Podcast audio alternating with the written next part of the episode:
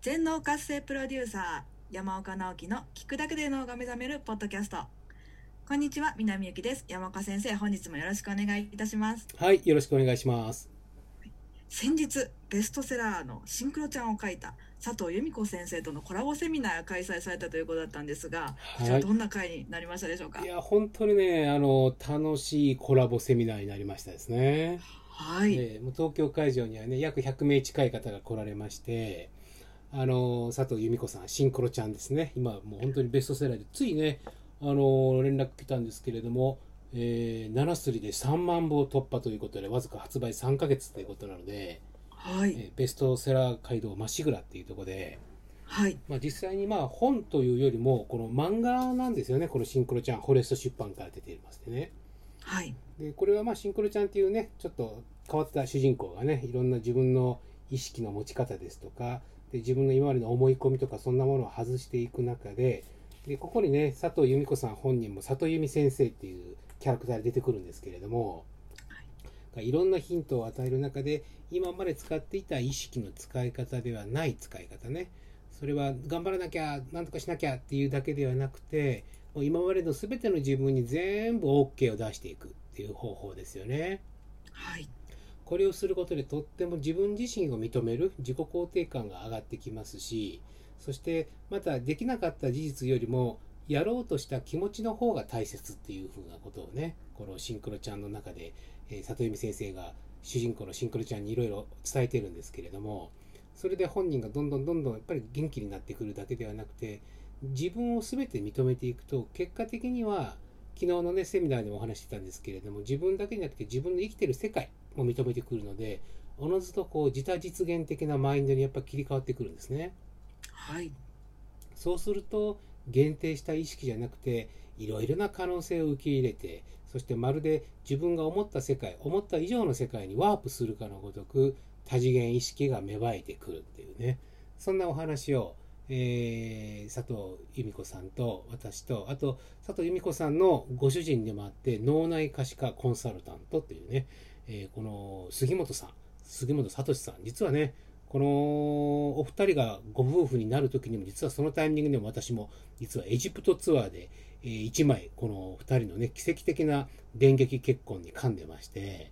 はい、そのあたりのお話もね当日は直接ご当人たちからね皆さんにお話をしてもらってとっても盛り上がりましたね。はい。今回のテーマが、まあ、令和時代の多次元意識の使い方をマスターするということで、あの開催されたようなんですが多次元意識というのはどのような意識なんでしょうか？そうですね。最近はもう特にパラレルワールドっていう話をねいろんな方がいろんなところでお話しされたりそのパラレルワールドっていうのをテーマにした書籍もねたくさん出てきてますけれども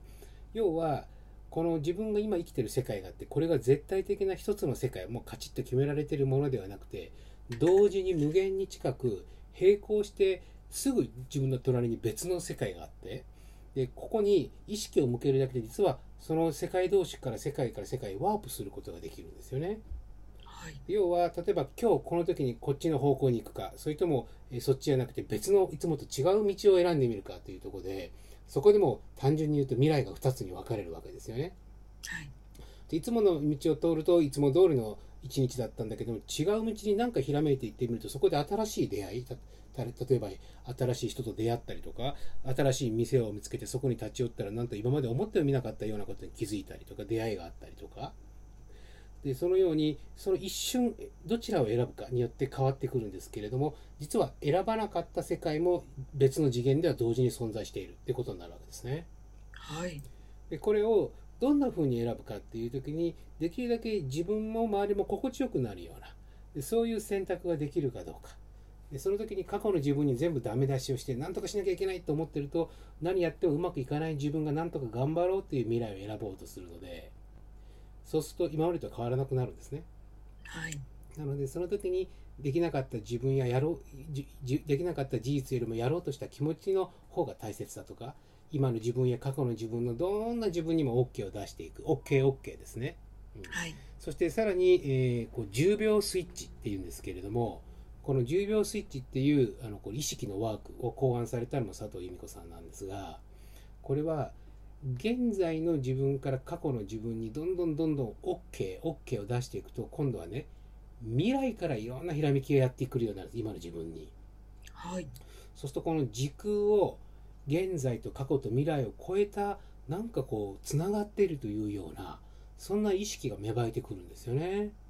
はい。これってものすごい直感があのひらめいてきたりとかでそれをやることによって普段はわからないこう集合意識とかね、えー無意識ってありますけれどもそこからのサインに気づけるようになってくる。